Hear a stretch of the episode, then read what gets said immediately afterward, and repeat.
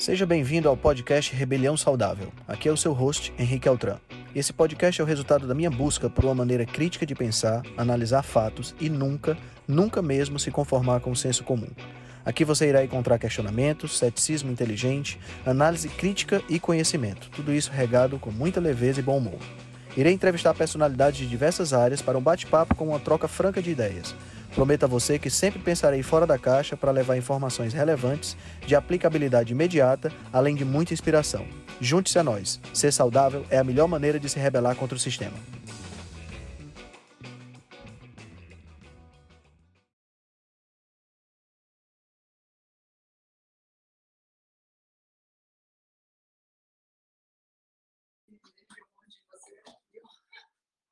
Bom dia, pessoal. Bom dia, Eduardo. Bom dia, Maurício. Bom dia, Lucas. Bom dia, mãe. Bom dia, Andressa. Bom dia, Verônica. Bom dia, Sandra.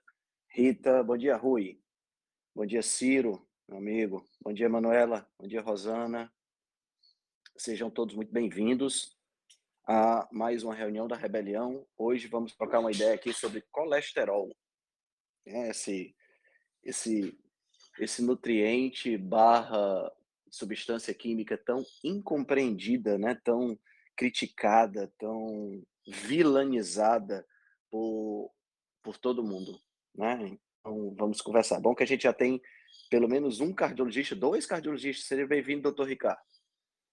É, já temos dois cardiologistas aqui na, na audiência, então eu não vou...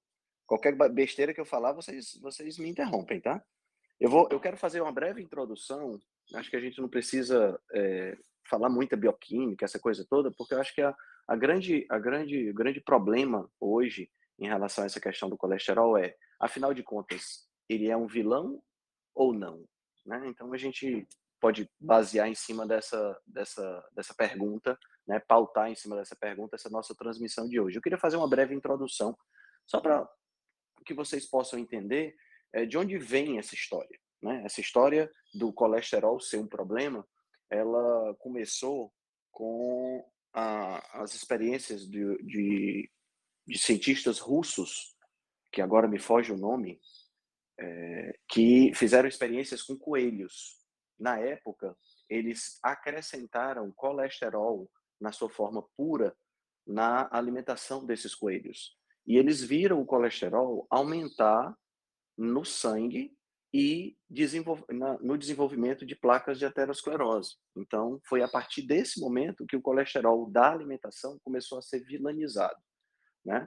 Eles não pararam para pensar, e eu acho que até na época não existia esse conhecimento é, relacionado à oxidação do colesterol, né, que foi utilizado, né? E eles também não pararam para pensar que coelho é um bicho herbívoro, né? Um, é um, um bicho que come mais planta e que por conta disso não tem acesso a colesterol, né? O colesterol ele é uma substância que é exclusiva do reino animal, né? A gente não tem colesterol, por exemplo, no reino vegetal, a gente tem outra forma, outra substância chamada ergosterol, e nós não temos colesterol no, eh, no reino dos fungos, por exemplo, onde a gente tem também uma outra substância chamada micoesterol.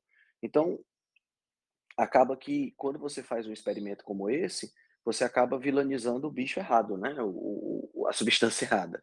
Então, eles nunca imaginaram isso, mas foi a partir daí que começou essa vilanização do colesterol, de que ele era realmente ruim e tal. Isso aconteceu no século passado, né? no começo do século passado, e isso é o colesterol da alimentação né, a substância colesterol presente na alimentação. Foi a partir daí que ela começou a ser vilanizada. Na década de 50, né, na década de 1950, com os trabalhos do Ansel Keys, esse, esse já nosso conhecido, né, que, que vilanizou a gordura saturada e que disse que gordura saturada era um veneno e essa coisa toda, ele, ele mesmo já, já, já tinha observado que não era o colesterol da alimentação que aumentava o colesterol endógeno, né? Ou seja, que o colesterol da alimentação, que o colesterol dos ovos, que o colesterol da, das carnes, não era o, o, o, principal problema relacionado ao aumento do colesterol no sangue, certo? Então, desde a década de 50, por incrível que pareça, a gente já sabe que não é o colesterol da alimentação. E, de fato, uh, cerca de 80% do colesterol que circula no nosso corpo é um colesterol que é produzido pelo próprio corpo. Né? Então a gente não tem aí uma, uma, uma, uma, uma questão alimentar muito importante. Então, já respondendo a pergunta que muita gente faz, quantos ovos eu posso comer por dia? Quantos ovos você quiser. Né? Como diz o doutor Marcelo Cardoso, toda a proteína que você quiser e mais seis ovos. Então, essa história do colesterol da alimentação é um ponto. Agora, eu acho que convém também a gente explicar que o colesterol é uma gordura. Né? O colesterol é uma, uma substância apolar, como a gente chama na bioquímica. O que é que significa isso, Henrique? Significa que ele tem, na sua estrutura, uma, não tem, ele tem uma distribuição equivalente de cargas elétricas. E isso faz com que ele não se misture em água, porque a água é uma substância polar, é uma substância química que tem polos, né? Então, o fato dele não se misturar com a água faz com que ele não possa ser carregado pelo sangue na forma livre. Eu não tenho no meu sangue, eu não tenho colesterol dissolvido no sangue. Na realidade, no sangue, eu tenho o colesterol em, distribuído em uma espécie de barcos, vamos chamar assim, né? Como se fossem navios cargueiros, que a gente chama de lipoproteínas. É por isso que lá no exame de sangue você vê é, LDL, você vê HDL, você vê VLDL. O que, é que são essas siglas? Essas siglas são HDL é a lipoproteína de alta densidade, LDL é a lipoproteína de baixa densidade e VLDL é a lipoproteína de baixíssima densidade, certo? Então, é dentro dessas lipoproteínas, é dentro desses navios cargueiros que nós temos o colesterol sendo transportado. E é exatamente essas lipoproteínas que fazem todo o transporte do colesterol, mas não só colesterol. Porque, entenda, o, o organismo, né, o ser vivo, ele é um produto da evolução. Então, não faz sentido eu usar um barco para transportar apenas colesterol, enquanto eu tenho que fazer outros barcos para transportar outras coisas que também não se dissolvem na água. Então, essas lipoproteínas, elas carregam colesterol, elas carregam gordura saturada, elas carregam gordura de uma maneira geral, elas carregam coenzima Q10, elas carregam as vitaminas lipossolúveis, as vitaminas que se dissolvem em gordura, como é o caso da vitamina K, da vitamina A, da vitamina E, da vitamina D. Tudo isso é carregado dentro da dentro dessas lipoproteínas.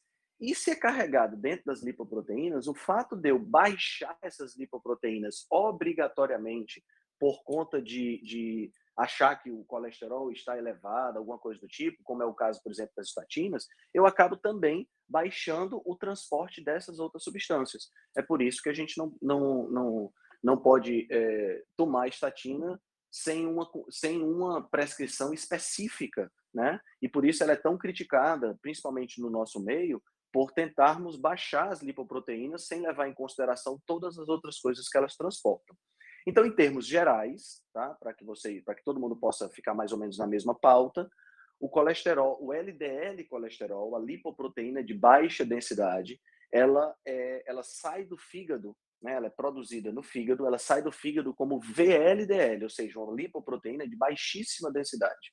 Só para esclarecer, lipoproteína, esse navio cargueiro que carrega o colesterol e essas outras moléculas que eu falei, nada mais é do que uma membrana especial que envolve essas substâncias, tá? Então, quando a gente fala em VLDL, ele é uma lipoproteína de baixíssima densidade porque ele tem a proteína que tem mais alta densidade está em pequena quantidade e a parte lipídica, né, lipoproteína, a parte lipídica fica é, é em grande quantidade. Então isso diminui a densidade dessas dessas lipoproteínas, tá?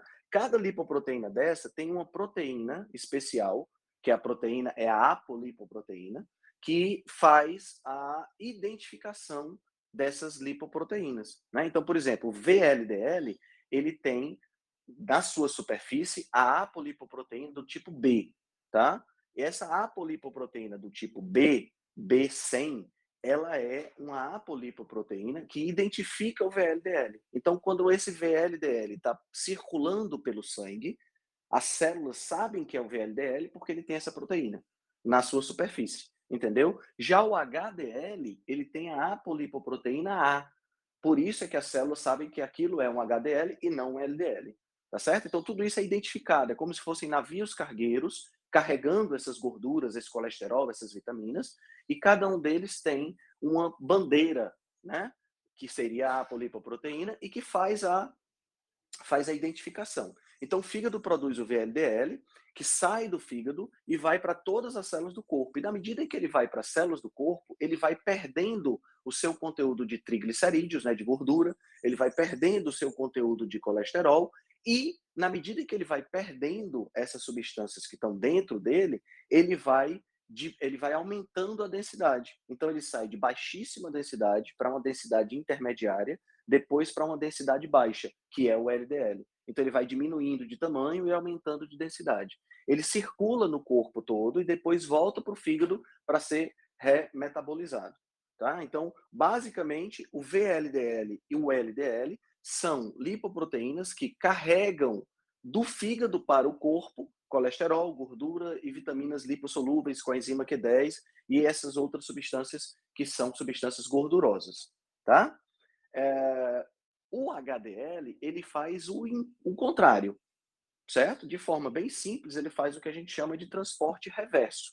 Então, o HDL, ele sai, vamos dizer, usar uma, uma, uma expressão bem nordestina, ele sai catando o que sobra de colesterol, o que sobra de gordura, para levar de volta para o fígado para esse ciclo se manter é, é, funcionante. Né? É por isso que se chama, a gente tem, as pessoas têm o costume de chamar o LDL de mau colesterol e o HDL de bom colesterol, porque o LDL ele vai levar o colesterol para os tecidos. Na realidade, nenhum dos dois é bom ou ruim. Eles estão fazendo a função deles. E o LDL, pessoal, ele está é, é, é envolvido em diversas funções, certo? Então, o LDL está envolvido, por exemplo, na função imunológica. As bactérias e outros agentes patogênicos, quando entram no nosso corpo, eles liberam substâncias para detectar como é que o ambiente está, para saber se aquele ambiente é um ambiente interessante para eles se multiplicarem ou se é um ambiente nocivo e que eles devem não se multiplicar e sim formar cistos que a partir daí eles vão eles vão é, resistir para se multiplicar no momento adequado. Né? Então, por exemplo, quando a bactéria entra no meu pulmão, por exemplo, entra na minha boca, ela libera essas substâncias. Se eu tenho uma grande quantidade de LDL circulando, se eu tenho LDL circulando na quantidade normal, não precisa ser grande quantidade, na quantidade normal, esse LDL não deixa essa bactéria se desenvolver. Olha que interessante, o LDL, que todo mundo fala que é o mau colesterol, ele está ligado ao sistema imunológico. E isso é observado de fato. A gente observa que pessoas que têm um colesterol um pouco mais elevado, especialmente idosos com colesterol um pouco mais elevado, eles adoecem menos. Olha que interessante, né? E o, o LDL também está relacionado com a formação das placas de aterosclerose. Mas ele está relacionado da mesma forma que um bombeiro está relacionado com incêndio. Não é o bombeiro que causa o incêndio. Na realidade, não é o LDL que causa a placa de aterosclerose. Ele está lá para cumprir uma função, que é uma função que eu chamo uma função band-aid, né? A gente causa danos à superfície interna do vaso sanguíneo, e esses danos que são causados à superfície interna dos vasos sanguíneos, o LDL, a lipoproteína de baixa densidade, é utilizada para é, é, cobrir esses danos como uma espécie de band-aid, para que você possa, para que o vaso sanguíneo possa não se deteriorar ou não, não romper. Né? Só que o problema é que a gente causa danos o tempo todo.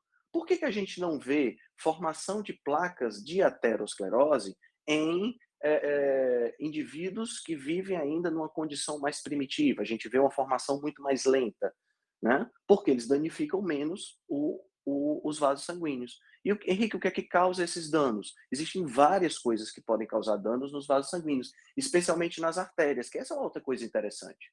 Né? Por que, que a gente não tem placa de aterosclerose? Né? E aí eu estou jogando perguntas para que os nossos amigos cardiologistas possam dar a palavra. Por que, que a gente não tem placa de aterosclerose nas veias, somente nas artérias? Né? E quando eu troco uma veia, uma artéria por uma veia, né? quando eu tiro, por exemplo, a safena e coloco como uma ponte de safena no meu coração, substituindo uma artéria, essa safena acaba formando placa de aterosclerose. Né? Então, tem alguma coisa nas artérias que desencadeia o processo de aterosclerose. E essa coisa, vamos chamar assim, nas artérias, pode ser a hipertensão, que é um fator que aumenta a, a, a probabilidade de placas de aterosclerose, a própria, o próprio turbilhonamento, né, a própria é, hidrodinâmica do sangue dentro dos vasos sanguíneos é algo que pode influenciar na formação de placas de aterosclerose. Mas essa hidrodinâmica é, é, muito interessante isso, pessoal. Dentro do nosso vaso sanguíneo, dentro da nossa artéria, né, a gente é como se fosse um cano. Só que esse cano ele não é liso por dentro, porque esse cano não está transportando só água. O sangue não é uma solução de apenas de água. Né? Ele tem células ali, ele tem pedaços de células que são as plaquetas, ele tem substâncias, ele tem uma miríade de coisas impressionante. Então, o que é que acontece? Dentro do nosso, do nosso, da nossa artéria, existe um revestimento chamado de glicocálix. Esse glicocálix ele permite que esse sangue trafegue por dentro de uma maneira super tranquila. E aí o que é que acontece? Muitas vezes esse trafegar do sangue dentro do, das artérias, ele pode ser comprometido porque esse glicocálix não está legal. E aí, olha que interessante, depois de uma refeição rica em carboidratos refinados, depois de um pico de insulina, esse glicocálix é diminuído e demora até 48, 72 horas para ele voltar ao normal. Então veja que interessante, eu como uma refeição rica em carboidrato, por exemplo, um rodízio de pizza, e esse glicocálix é atingido. E nesse momento, por conta do pico de insulina, por conta da diminuição do glicocálix, eu tenho uma lesão no meu vaso sanguíneo. E aí o LDL está lá para poder fazer o band-aid, para poder sarar essa lesão. Só que eu fiz isso hoje, eu fiz isso ontem à noite, por exemplo, né? Aí hoje de manhã o meu café da manhã é pão com margarina e açúcar e café com açúcar. Outra lesão no vaso sanguíneo. E aí eu tenho mais band-aid se formando. Você está entendendo? Ao longo do tempo, eu tenho a formação da placa de aterosclerose, não porque o corpo, não porque o LDL é ruim, mas porque o corpo está desesperado tentando tapar, tentando, tentando curar uma lesão que eu estou ocasionando por conta do meu estilo de vida. Então, o tabagismo também entra nessa, nessa questão, né? Então, tem várias coisas que podem influenciar dentro desse processo de formação da placa de, de aterosclerose. E o pobre do LDL leva a culpa por ser um band-aid, né? leva a culpa por ser uma, uma, uma substância que faz o processo curativo.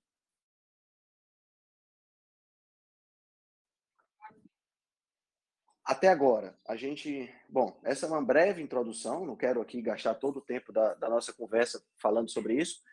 É, meus amigos cardiologistas, Maurício, doutor Eduardo, doutora Gabriela, que quiserem é, complementar com alguma coisa, por favor, complementem. Eu queria só fazer essa breve introdução para que a gente possa começar a nossa discussão. Quem gostaria de complementar e de jogar mais informações interessantes? Bom, bom dia, Henrique. Fala, doutor Ricardo. Sabe, cara, sabe é que são... você, sabia? Você é um cara que, quando fala de colesterol, me entusiasma. É, não, esse é um assunto que me interessa, né? Você sabe. É, não, então, na verdade você falou bastante coisa aí, né? Então, é, já fez uma bela introdução no assunto. Mas eu acho que o, o colesterol, né, para quem segue é, as dietas de baixo carboidrato, ainda é um, um ponto de bastante confusão aí. Eu acho sim, que sim, sim. a gente fala bastante sobre isso, a gente defende o colesterol, né, entre aspas. Então, a, a, eu vejo que muita gente acaba também perdendo a noção né, do colesterol. Então, acho que assim, tem tudo isso aí que você falou, né? Então, assim, é, o colesterol, eu costumo dizer que é muito mais contexto de saúde né, metabólica. Então, é, para o colesterol causar, assim, o colesterol está envolvido na aterosclerose, sem dúvida, né? Ele faz parte do processo. Mas para ele vir a causar aterosclerose, depende muito do contexto de saúde da pessoa. Né? Então é, eu, já... eu gosto de eu gosto de é. dizer que ele é necessário, mas não suficiente, né?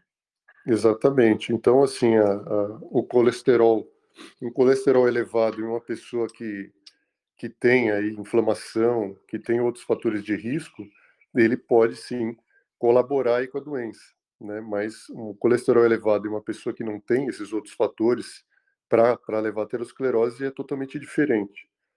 Mas a gente tem que lembrar é que o, o, o que muita gente ainda se confunde é que a gente fala, não, mas tem os tipos de LDL, né? Então, a pessoa que faz low carb, o LDL que, que aumenta o LDL daquele padrão menos heterogênico, né? Que é o padrão A. E aí algumas pessoas entendem isso como se não tivesse problema nenhum você aumentar o colesterol, então... É, como se fosse carta branca para fazer o que quiser. De, exatamente, de qualquer maneira. Né? Então, não é bem assim, né? A gente sabe que, assim como muitas outras coisas no nosso corpo, o colesterol é uma curva em U. Né? Então, quando a gente pega os estudos que associaram níveis de colesterol com mortalidade, e eu sempre gosto de citar um estudo que foi feito, que saiu num, num periódico da Nature em 2019, se não me engano, é, que eu acho que foi o maior estudo já feito sobre isso, que foi na, num estudo feito na Coreia que avaliou 12 milhões de indivíduos, né? Então, não foi 12 mil, foram 12 milhões de pessoas. E aí eles associaram níveis de colesterol com mortalidade total. E aí eles viram que é uma curva em U, nitidamente uma curva em U. Para as pessoas que estão escutando, o que é uma curva em U? Então, é, se você tem níveis muito baixos de colesterol, sua mortalidade é maior. E se você tem níveis muito altos de colesterol, sua mortalidade também aumenta. Então você precisa ter uma quantidade ótima de colesterol ali no sangue, que ele pode ser nem parte, muito baixo essa, essa parte nem muito baixo, grande. né? A parte, é. curva do U, né? A parte, a, a curvinha do U seria o nível ideal de colesterol. Eu acho Exatamente. que serve para praticamente tudo no nosso corpo, né, Ricardo? Exatamente. Então, assim, é, como esse é, uma, é, é um estudo muito grande, todo estudo observacional tem vieses, mas na, medida que você coloca 12 milhões de pessoas, os vieses ficam diluídos, porque é um N muito grande. Então, Verdade. assim, é, é, fato hoje que a gente tem uma, essa relação em U do colesterol. Mas nesse estudo, o engraçado é que o colesterol alto começou a, a associar com mais mortalidade quando você vai ver as curvas, nível de 280, 300. Então, assim, é, não é, é bem diferente do que as diretrizes recomendam, né? Então, hoje chega um paciente no consultório com colesterol de 220, o médico já tasca estatina, né? Isso está é, errado, né? A gente tem que olhar outras coisas, né? Então, é isso que a, a prescrição de estatina ficou meio banalizada. Mas, é, então, assim, às vezes uma pessoa está aí numa dieta de baixo carboidrato, igual essa semana eu atendi é, uma paciente que estava em carnívoro estrita ela tinha colesterol normal antes e ela entrou em carnívoro estrita há uns 5, 6 meses. Aí ela trouxe para mim um, um, um, LDL de 700. 700 de LDL. Aí eu falei assim, não, mas eu como só comida de verdade, tá tudo bem. Não tá tudo bem. Né? Claro. Não dá para você, não dá para você ter um LDL de 700. Então, assim, é, é, por mais que a gente saiba todas essas informações hoje sobre colesterol, e que de fato tem outros fatores de risco muito mais importantes do que o colesterol, a gente tem que tomar cuidado também. Né? A gente é, explica essas coisas, mas assim é, é, é, no seguinte sentido. Acho que eu vou colocar aqui de uma maneira que fica fácil de entender. Então, por exemplo, uma pessoa que tem é, o LDL de 100, mas que ela tem triglicéridos de 300, HDL de 30, é, mesmo com esse LDL de 100, que nem é, não é alto, ela desenvolve aterosclerose. É por N outros motivos. Então, assim, a, a, a, ela já tem um, é, outros fatores ali, o próprio triglicérides elevado, HDL baixo, está mostrando que ela tem é, talvez já um grau de resistência à insulina, inflamação, outras coisas, e aquele pouco LDL que ela tem é muito heterogêneo. Provavelmente Exato. é do perfil do LDL pequeno e denso, e esse LDL pequeno e denso, é, ele muda toda a dinâmica dele, né? Então, você falou, ele fica lá circulando com o colesterol. Mas quando o LDL é pequeno e denso, quer dizer, ele foi modificado por conta do ambiente metabólico, ele fica circulando mais tempo do que ele devia, ele não se liga aos receptores no fígado, ele é oxidado com mais facilidade, então ele entra na, na endotélio com mais facilidade, então assim, ele perde as propriedades dele. Então, o, uma pessoa por conta dos outros hábitos, alimentação, inflamação, todo o contexto, ela transforma o fenótipo do LDL e ele se torna mais heterogêneo. Então, se você tornou o seu colesterol mais heterogêneo, e aí, na medida que você tem o, o tipo de LDL mais heterogêneo, mesmo que ele seja em níveis baixos, ele causa doença do mesmo jeito. Então, é, quando a gente pega um paciente assim, um LDL de 100, triglicérides de 300, HDL de 30, e você coloca ele em low carb, às vezes o LDL dele vai para 170, mas o triglicérides foi para 80, o HDL foi para 70, mesmo que o LDL tenha subido, ele melhorou. Exatamente. É, essa, essa que é a questão. Ah, mas o LDL. Eu acho que esse, esse é o grande problema, né, Ricardo? Sim. Esse é o grande problema da cardiologia hoje. É quando aumenta um pouquinho o LDL, todo mundo já está pisando em cima do pobre coitado, independente da, da, da, situação, o restante da situação da pessoa, né? É, isso, então, isso hoje a gente tem certeza disso, entendeu? Então, ah, o LDL foi para 170, mas todo o resto melhorou, glicada, marcadores de inflamação, triglicéridos, HDL, esse LDL 170 aí é, é aquele de partículas grandes tal. Então, é, é, não é que eu acho isso, né? Isso a gente tem estudos mostrando. Tem até um, um, estudo interessante que foi publicado em 2014, se não me engano, que chama ARIC, né? Atherosclerotic, é, Atherosclerotic Risking Communities, uma sigla. E aí eles fizeram essa avaliação do LDL pequeno e denso. Então, aí nesse estudo, eles mostraram lá que uma pessoa que tem um LDL menor que 100, então um LDL baixo, mas com bastante LDL pequeno e denso, ali nos, nos quartis de LDL pequeno e denso, essa pessoa com LDL menor que 100 teria lá um hazard ratio para eventos coronarianos de 1,6. Então, assim, um aumento de 60% em eventos coronarianos, mesmo com LDL menor que 100. Porque tinha bastante LDL pequeno e denso. E uma outra, um outro paciente com LDL mais alto, mas que tinha um LDL pequeno e denso no quartil 1, quer dizer, é, tinha um LDL bem mais alto, mas com pouco LDL pequeno e denso.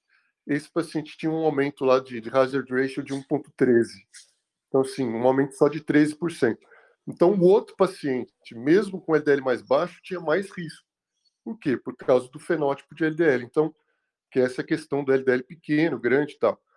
E isso, então, a gente tem estudo científico, né? não é achismo, né? porque às vezes é, muita gente escuta o pessoal da comunidade low carb falando do LDL pequeno e denso, do LDL grande, e acha que é uma invenção, ou que isso daí é uma teoria que não foi provado. Não é, né?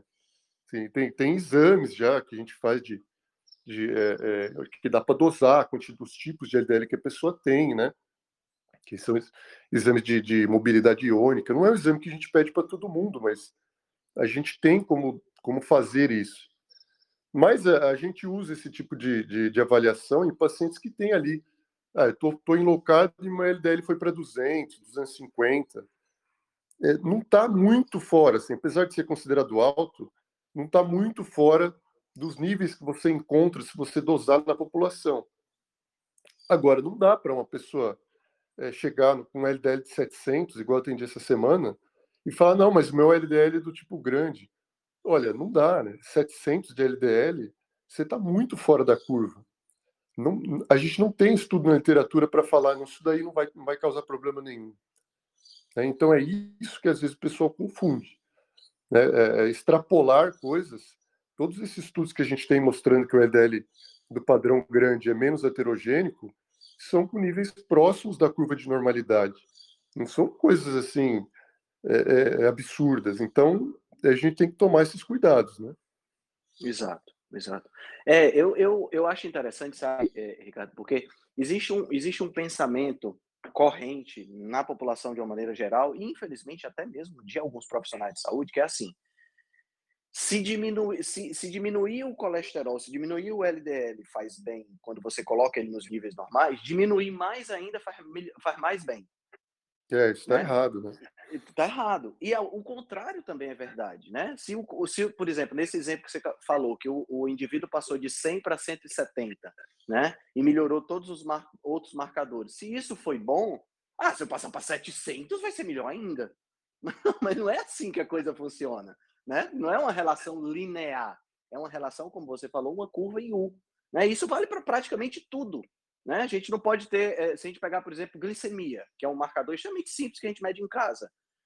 Sim. Se tiver baixa demais, você tem problema. Se tiver alta demais, você tem problema. Existe uma faixa específica aonde você tem, onde você tem a, melhor qualidade da, dessa, dessa medição. Então, quer dizer, é, é algo assim, a meu ver, tão óbvio e eu não entendo por que, que as pessoas complicam tanto isso numa, numa, numa situação, numa situação, querendo simplificar uma coisa que naturalmente não é simples, sabe? E eu, eu queria te fazer duas perguntas, aproveitando aí esse caso que você citou de uma carnívora em, com LDL de 700.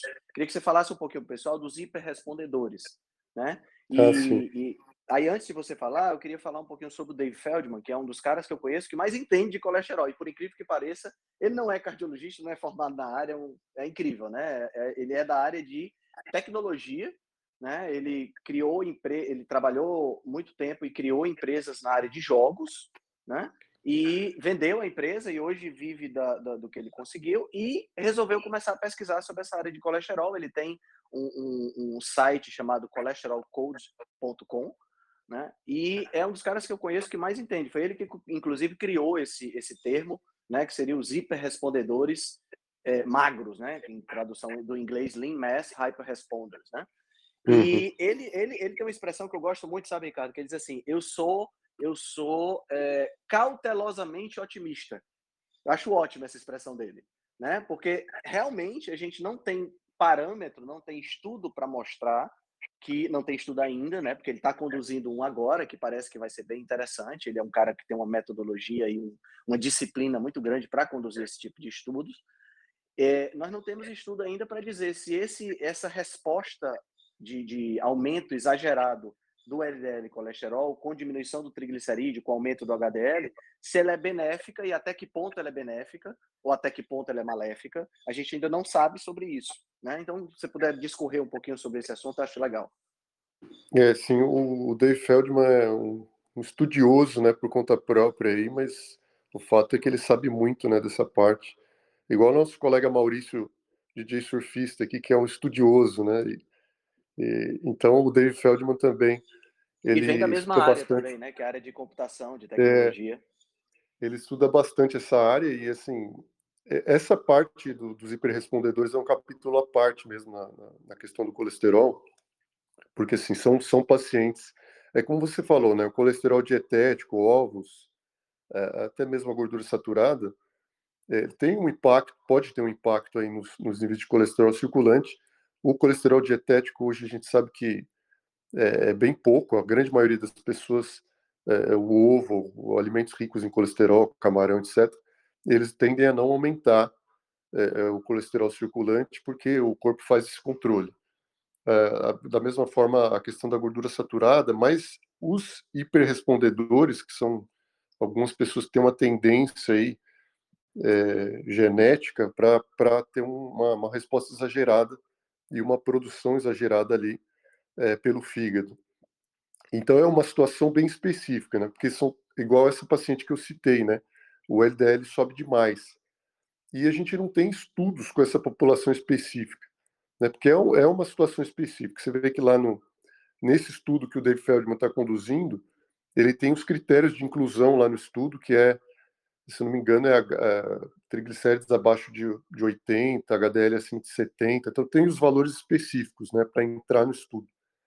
Então a gente não tem na literatura um estudo com essas pessoas, né, que é um aumento do colesterol associado a dietas de baixo carboidrato em pessoas magras, tal. É, o que a gente tem na literatura hoje de estudos com pessoas com colesterol muito alto são em pacientes com, com hiper, hipercolesterolemia familiar.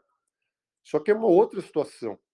Né? As pessoas que têm dislipidemia genética, que é a dislipidemia familiar, elas têm o LDL muito elevado porque tem um erro genético ali que, que a pessoa não fabrica direito os receptores de LDL no fígado. Exato. E são vários aí, tipos diferentes, né? De, de exatamente. familiar.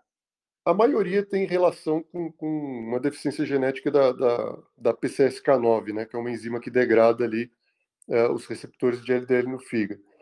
Então aí a, a, a pessoa, como não tem essa captura do LDL pelo fígado, aí o LDL sobe para níveis é, super altos, mas aí é uma coisa e genética. Por, então, e por circular é. mais tempo, acaba se oxidando mais e, consequentemente, Exato. tendo a possibilidade de gerar mais placas. Né? É, então, para esses pacientes com hipercolesterolemia familiar, a gente tem vários estudos. Né? E, e a gente sabe também que, mesmo para esses, uh, os outros fatores importam bastante. Né? Então, pacientes que têm triglicérides elevados com hipercolesterolemia familiar têm mais aterosclerose, aqueles que têm lipoproteína aumentada têm mais aterosclerose, assim por diante a resistência à insulina, tudo isso né, funciona igual. Mas para os pacientes hiperrespondedores da, da, de dieta de baixo carboidrato, que é isso que o Dave Feldman está eh, é, estudando agora, isso a gente não sabe, porque a gente não tem um estudo específico. né, para essas pessoas. Então ele está pegando essas pessoas aí e vai acompanhar durante dois anos, fazendo exame de score de cálcio coronário, para ver se elas de, desenvolvem aterosclerose mesmo é, nesse, nessa, nesse, nessa situação específica aí. É, e o, o Dave Feldman, eu, eu, eu, é como você falou, estuda bastante isso daí, e ele tem toda uma teoria lá, né, e ele também tem algumas frases que eu gosto bastante, que é, ele fala assim, ó, as lipoproteínas não são heterogênicas, é um sistema mal funcionante que é heterogêneo. Então ele, ele coloca aqui assim, é, é, na, na, nas pessoas que têm aí uma dieta cheia de carboidrato refinado, ou que, que fumam, que tem outros fatores de risco, você faz é, com que o sistema fique mal funcionante. Né? E aí a, a, muda toda essa dinâmica das lipoproteínas. Né? Então, é, ele fala bastante. Hoje a gente sabe que tem aquela questão do colesterol remanescente. Né? Então, colesterol remanescente são outras lipoproteínas que não o LDL, que é o, VLDL, o IDL, o próprio remanescente de quilomicrons, então, são outras lipoproteínas que a gente tem no sangue, que também tem ApoB na sua partícula, e que elas têm potencial heterogêneo. E hoje a gente está vendo que essas, essas outras lipoproteínas, que a gente não dá muita bola, né, porque na medicina a gente só fala de LDL, LDL, LDL, Exato, é. e não dá muita bola para essas outras lipoproteínas. Mas o fato é que elas são muito heterogênicas. E, e, e quando essas lipoproteínas aí, elas têm um tempo de circulação no sangue que é para ser em torno de, de 30 até 90 minutos. Então elas ficam bem pouco tempo no sangue. Né? A gente, por exemplo, a gente se alimenta, aí sobe lá os quilomicrons, esses quilomicrons já entregam aí ali o, é, os triglicéridos para os tecidos que estão precisando de energia, e depois ele já sai da, do cenário. Mesma coisa o LDL e tal. E aí vai se transformar em outras partículas, né, para seguir ali o ciclo. Mas quando a pessoa tem uma dieta totalmente errada, é, aí você muda esses, esses, essa dinâmica aí. E aí partículas que deveriam ficar pouco tempo circulando, elas passam a circular mais tempo. E aí elas vão causando estrago. Né? Então hoje a gente sabe que o VLDL, por exemplo, que é uma, uma partícula rica em triglicérides, ela, ela pode causar aterosclerose. É, e, e as pessoas que comem muito, consomem muito carboidrato refinado, elas têm justamente o aumento dessas partículas aí, do colesterol remanescente. Então, é, é, quando você tem resistência à insulina, essas partículas aí, o colesterol remanescente, elas ficam circulando mais tempo. Isso já está provado já. Né? Então, a, a, a, tem toda essa questão aí, é, mas quem quiser entrar lá no, no blog lá do Dave Feldman, tem muita coisa interessante lá para ler. É, e, e, a gente vai a gente acaba percebendo que o LDL não é o, o, o, grande vilão como a gente pensa, né? Ele tem um papel, sim, claro, mas tem outras coisas envolvidas aí que muita gente não não imagina. Eu acho que vou também estou falando muito aqui, um colega não, mas tá ótimo. Pessoas... Por, por, mim, você, por mim você continua falando o resto do dia, cara. senão, senão eu me empolgo aqui e vou embora. Você tava, sabe que você estava falando dessa história do LDL e tudo mais, e eu estava me lembrando que tem, tem uma população, que é a população de Framingham, que é uma cidade né, lá nos Estados Unidos, que tem, tem sido estudada já, se eu não me engano, já está na terceira geração de estudos a respeito do colesterol, né? É, ou é segunda ou é terceira? Acho que é terceira geração. E muitos dados são coletados a partir dessa população lá. E, e o, o, o próprio, os próprios dados retirados de lá, eles mostram claramente que o colesterol, ele é que o LDL, no, no caso, ele é contextual, né? Ou seja, você tem aí uma, um, um, problema sério quando o LDL aumenta, mas dentro de, falando aqui dentro desses parâmetros relativamente normais, nada de LDL de 700, né? Falando dentro desses parâmetros, você tem realmente uma associação linear, mas quando você joga o HDL na, na equação, a curva deixa de ser linear e vira uma curva em U. Né? Quer dizer, é realmente existe um contexto que deve ser levado em consideração. Eu te falo isso, sabe, é, Ricardo, porque ontem eu estava conversando com uma amiga e ela e ela estava uh, com o colesterol dela em 263, o colesterol total, certo? Veja, veja como é um caso interessante desse uso abusivo de estatinas. Ela tem 43 anos de idade, dentro do peso ideal, faz musculação todos os dias, tem uma alimentação legal, que ela me pediu algumas dicas, tem uma alimentação legal, ah, os exames dela mostram insulina dentro do normal, glicemia normal, sabe, exames hepáticos, tudo normalzinho, mas ela tinha um colesterol total de 263. E ela, qual é o problema dela? Ela é muito ansiosa, né? E aí, por conta dessa ansiedade, ela viu o colesterol acima dos limites, né? Que essa é outra coisa que a gente pode até discutir depois, a, a, a, o fato desses limites estarem presentes no, no, no, no exame, no relatório para o, o, o, paciente, o, o, efeito que isso tem. Né? A gente pode depois abrir uma discussão sobre esse assunto aí. Mas uh, o que aconteceu? Ela foi ao cardiologista, o cardiologista olhou para aquele é, colesterol total alto, o LDL relativamente alto, em torno de 170, mas o triglicéride estava é, é, se eu não me engano, 80, sabe? Tudo, tudo, todo, todo o perfil que você colocou. E aí, pum, ele passou estatina. E ela, pum, começou a usar. Por conta dessa questão que ela tem de morrer de medo de, né, de, de ter problema, etc e tal. Então, quer dizer, é, é, realmente o caso específico disso, né? O caso daquela pessoa que poderia não ter usado estatina e estaria, continuaria Sim. super bem. Quer dizer, só incrementou, só colocou na equação, ela realmente baixou, o colesterol total está em 160, se não me engano, né? E, e o, LDL baixou para 100, mas o HDL baixou também, entendeu? Então, quer dizer, é, é, é, poderia não ter usado a estatina e ter mantido esse, esse colesterol na carga de 260, eu, eu, eu imagino que não, não seria um problema sim, sim. dentro, do, dentro dessa, dessa, disso tudo que eu acabei de falar, né? Um caso é, de uma pessoa que própria... começou a usar o remédio sem necessidade. A própria eficácia da estatina depende do contexto. Eu, eu já fiz um post sobre isso que eu mostrei lá os dados de um. Tem um estudo que chama 4S, que é um estudo clássico da, da cardiologia, que avaliou a eficácia da simvastatina. Então, é, e quando você vê lá o estudo total da população geral do estudo, a simvastatina diminuiu eventos coronarianos, tal, é, desfechos clínicos, então foi um estudo positivo. Mas aí tem um, tem um, um outro artigo que foi publicado que eles dividiram a população do estudo é, por pacientes que tinham alteração do triglicérides HDL e aqueles pacientes que tinham triglicérides HDL normais. E aí, quando você divide, faz essa subanálise, o que eles viram é que quando você dava a estatina para aqueles que tinham o triglicérides HDL alterado, ela de fato diminuía bastante os desfechos clínicos. Mas quando você dava a simvastatina para os pacientes que tinham triglicérides HDL normais, o, a redução de desfecho clínico era igual ao do placebo. Ou seja, é, você diminuir o LDL em alguém que não tem outros, um contexto metabólico para aterosclerose, às vezes não, você não está ajudando em nada a pessoa. É como se, então, assim, é, é, pode até atrapalhar, né? Porque a estatina não é uma, uma medicação inócua. Então, a, as pessoas esquecem isso, né? Às vezes os médicos passam estatina sem pesar esse risco-benefício né, para pessoas de baixo risco cardiovascular e em vez de ajudar a pessoa, você pode estar atrapalhando. Né? Tem até a, a, não só a mialgia, dor muscular, essas coisas que a gente já sabe, mas a gente sabe hoje, por exemplo, que a estatina afeta o metabolismo da glicose. Então, assim, a, tem estudos mostrando que usuários de estatina têm alteração de glicemia de jejum, glicemia pós-prandial, Roma IR.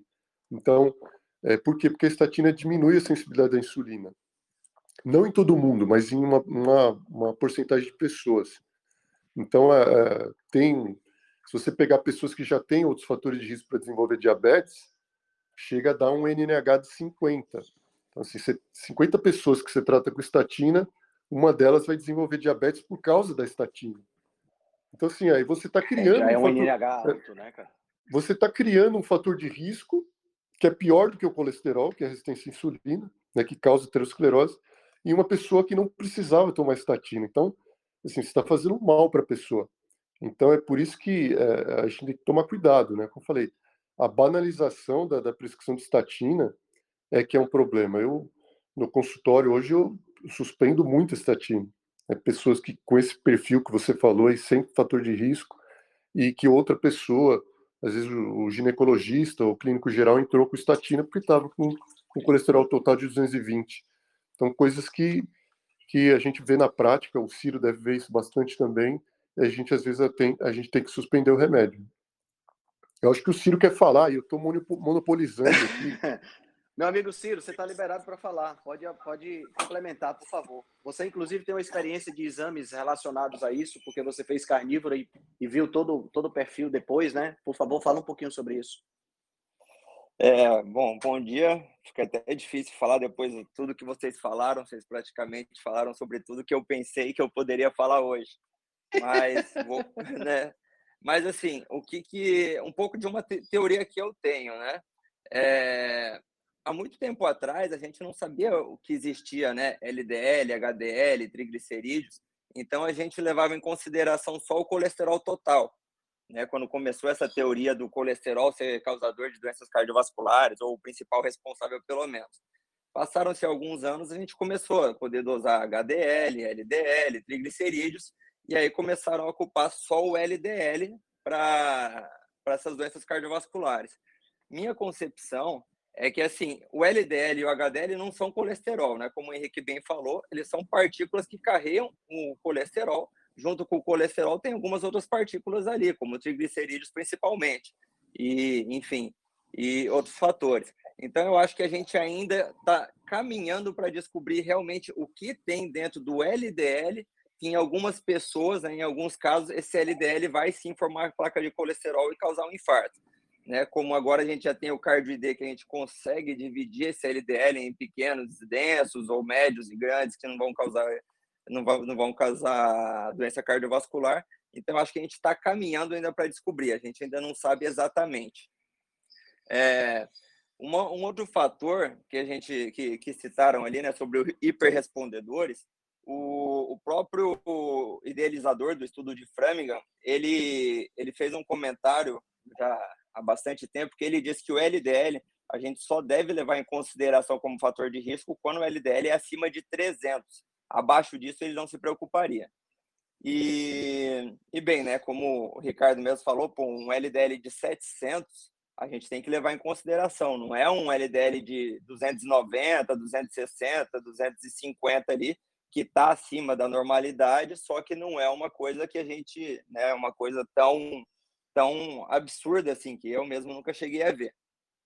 E aí eu penso, né, ainda sobre essa situação ali de hiperrespondedores, mas tipo como eu, que meu LDL era 160, 170 e foi para 270, eu acho que muito tem a ver com a, a, a chave que vira né, para o nosso corpo, que não vai mais gastar a principal fonte de energia, né, o principal ou pelo menos uma fonte de energia que é a glicose, e começa tendo que gastar mais é, o, o colesterol, a gordura que eu tô, que eu, que eu tô, que não é o colesterol, né, é o triglicerídeo principalmente, como fonte de energia. Então, se eu preciso mobilizar mais triglicerídeos para eu gastar, mais gordura para eu gastar, para eu ter energia, é normal que o meu LDL suba um pouco durante essa minha essa minha nova estratégia, porque ele é o quem vai carregar para todo lado do corpo, entenderam?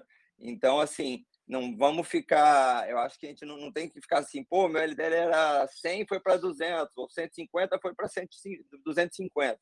É uma coisa mais de acompanhar e não chamar todo mundo que sobe um pouco o LDL de hiperrespondedor.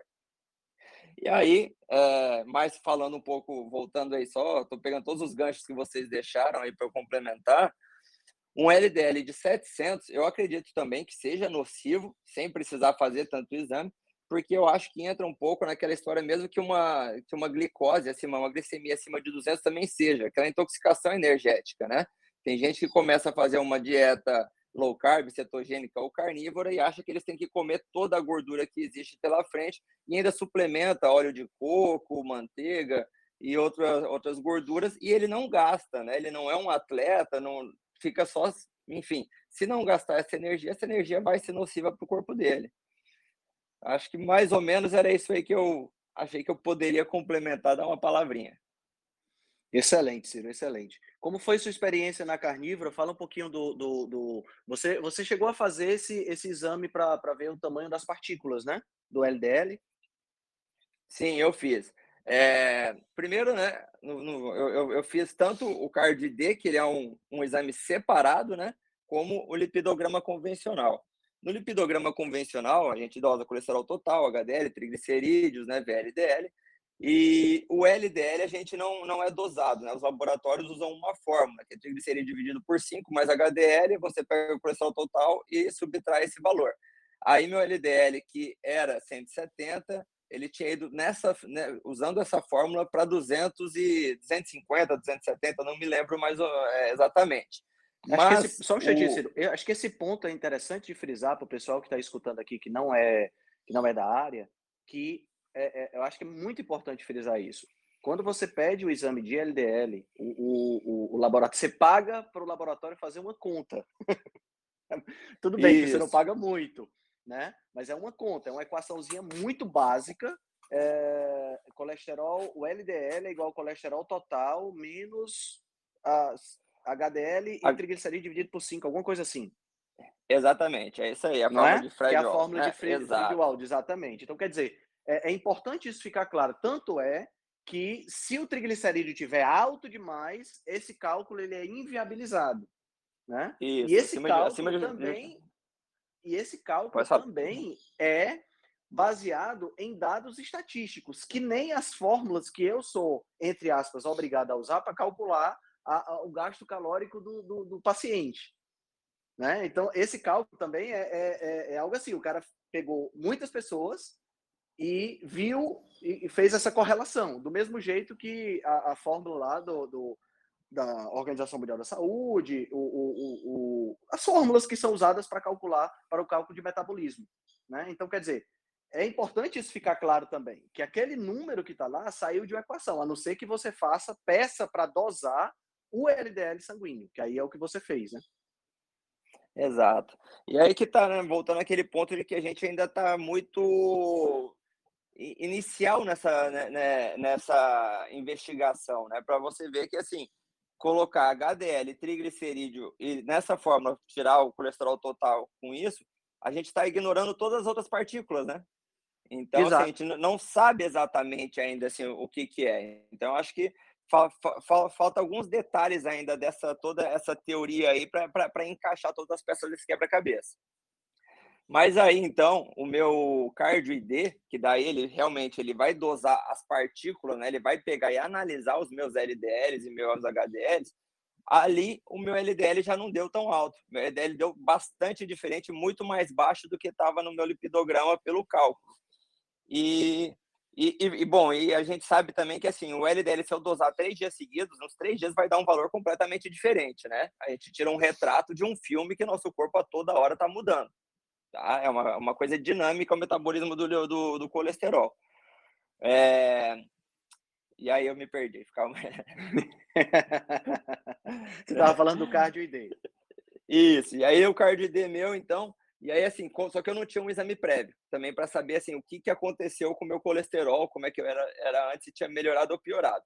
Mas, de qualquer forma, a foto que eu, tinha da, que eu tive daquele dia, depois de 30 dias de carnívora, carnívora restrita e comendo assim, comendo carne de porco, que falam que faz mal, pururuca quase todo dia, bastante gordura mesmo, e me exercitando bastante, as, as partículas de LDL tipo B, né, que seriam mais heterogênicas, todas eram bastante baixas.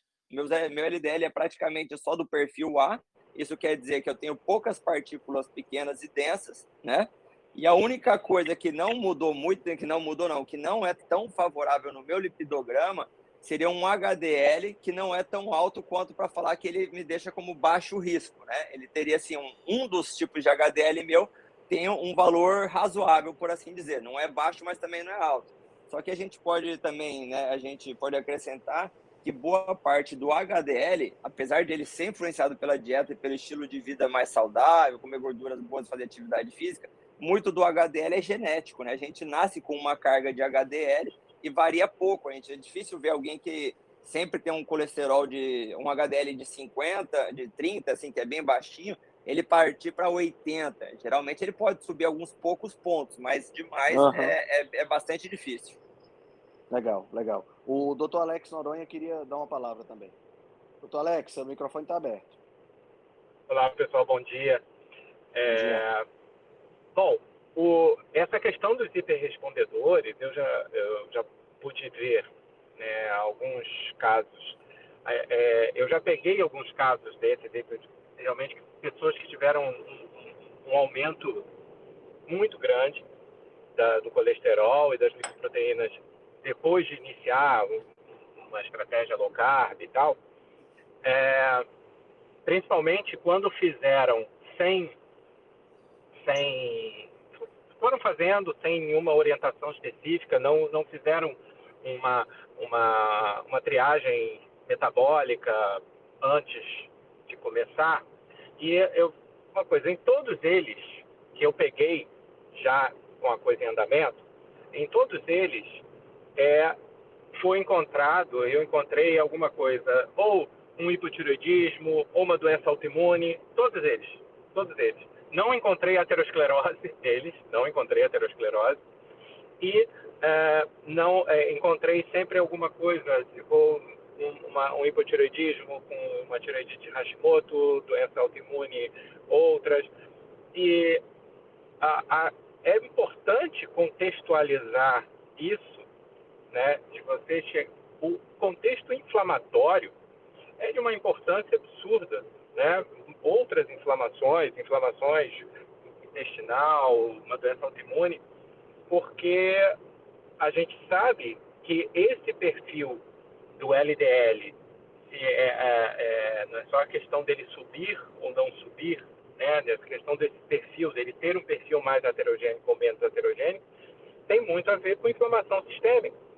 Tem muito a ver com inflamação sistêmica. E isso é, é, de, é de extrema importância que a gente contextualize quando você pega um exame um paciente, ah, meu colesterol disparou, tá, mas disparou por quê?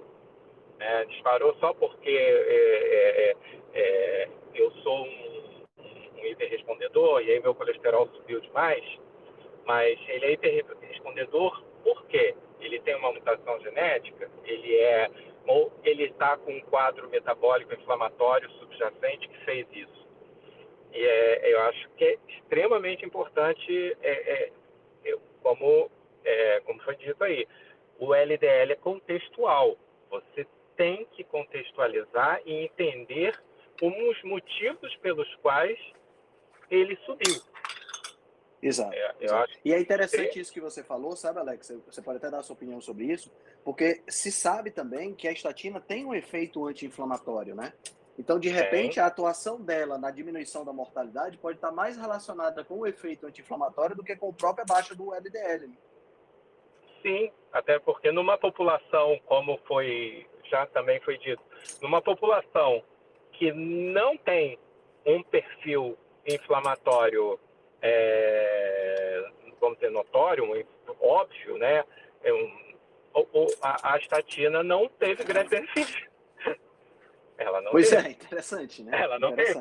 Ou seja, é, ela até diminui o, o, o risco, no, até diminui evento numa população que está em alto risco de ter evento por conta de, de, de, de, um perfil inflamatório, resistência à insulina, diabetes e tal, mas ele, ela falhou em reduzir eventos daquela pessoa, ah, meu colesterol está supostamente acima da meta, mas eu tô ótimo, meu, meu triglicerídeo está bom e tudo, a gente tem que falar da a, a, a ApoB, a lipoproteína A, que, enfim, não são muito faladas num contexto geral. É, e aí você dá estatina, vai diminuir colesterol? Vai. Vai diminuir o risco? Não.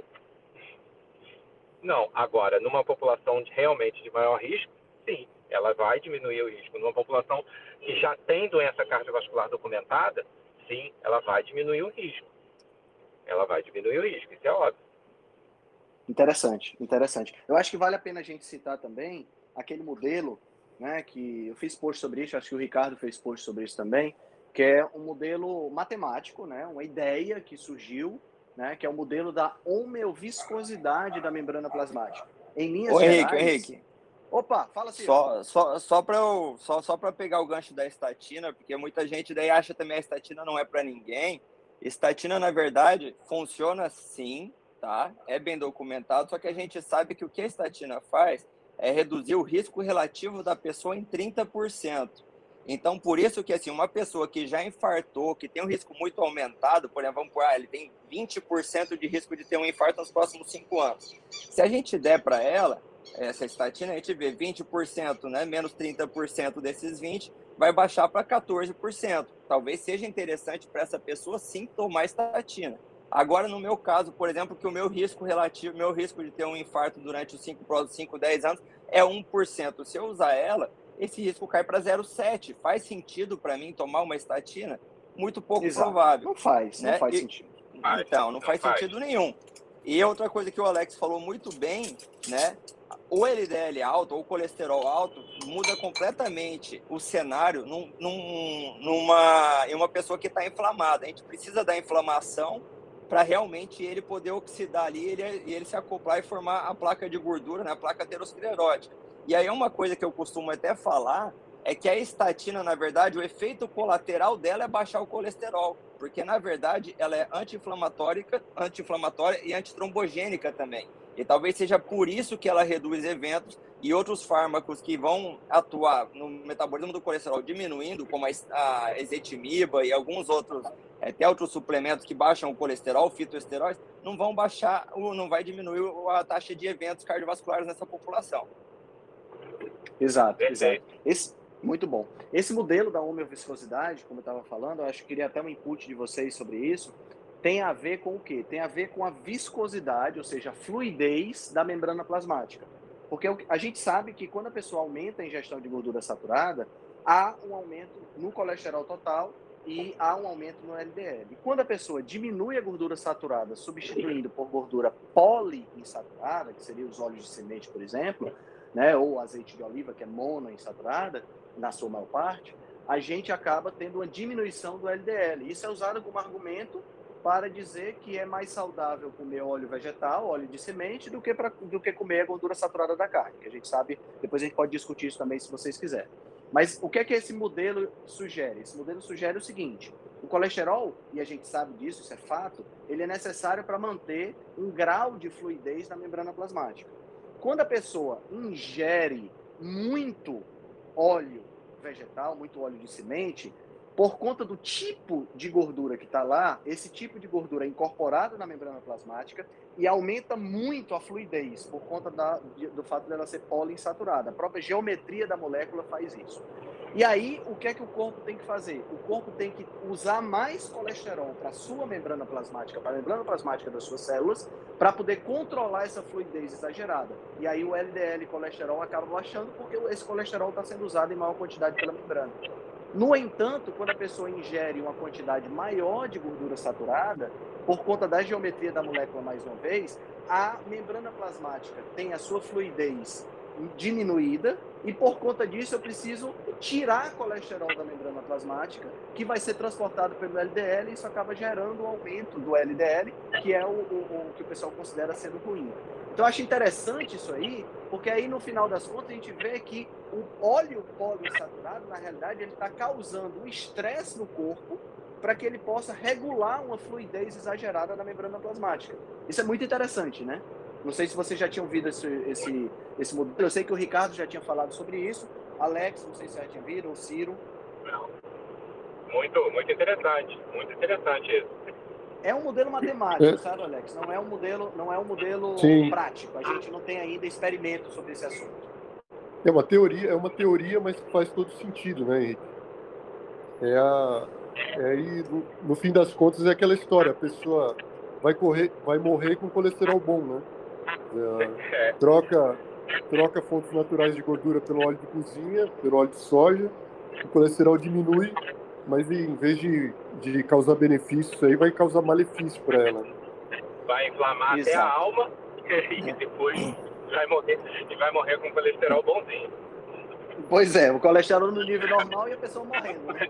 E, e é interessante também porque a gente sabe que essa questão do, por exemplo, todo mundo fala, ah, mas o LDL alto, o colesterol alto causa infarto. Mas a gente sabe que metade das pessoas que, que chegam no pronto-socorro chegam no pronto-socorro com colesterol normal, né? Não é com, não estão com colesterol alto, chegam infartando de qualquer é, forma. Conto nos dedos das mãos quem eu já atendi de, de infarto na vida que estava realmente com colesterol alto. Tem, é, é, a maioria está com colesterol ali, na, na, média de todo mundo. Pois é, pois é. é. Aí, é, é, aí, a gente acaba, acaba ficando complicado, né? Dar suporte para um uso desse de, de estatina e tal, né?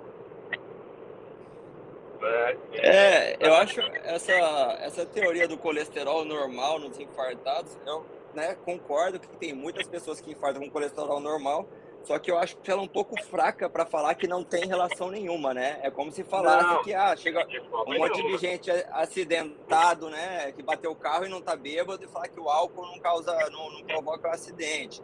Mas, enfim, eu também acho que o colesterol, como eu disse, ainda estamos começando ainda a entender melhor todo esse metabolismo e essa etiologia da doença cardiovascular e aterosclerose propriamente dita. Mas esse mecanismo que o Henrique falou, eu não sabia exatamente do mecanismo, mas tem uma meta-análise até da Zoe Harcrombe sobre todos esses, esses estudos, né, com trocando a gordura poliinsaturada, saturada para poliinsaturada e por aí vai. E aí eu peguei nessa meta-análise um estudo que comparava o óleo de milho e o óleo de girassol com a manteiga. E aí, realmente, o óleo de milho, o óleo de girassol baixou bastante o colesterol dos indivíduos que foram submetidos a essa estratégia. Porém, esses indivíduos infartaram muito mais do que o outro que continuou comendo a manteiga e tinha um LDL fora da margem de segurança ali que o estudo se propunha. É, é o, o, que, o que eu falei sobre ah, a maioria dos infartados que eu já vi estão no colesterol normal, não é tirando, óbvio, o, o, o contexto do colesterol disso, mas é falando que esses pacientes, de, de, alguma, de qualquer forma, eles tinham um perfil inflamatório que os colocava em risco para a doença coronariana. E aí o que o, o nível do colesterol, né, a concentração das lipoproteínas, né, não foi, não era, não foi, não era isso o fator determinante de, de doença coronariana, mas sim o perfil metabólico inflamatório deles, que os colocava Exato. em grande risco disso.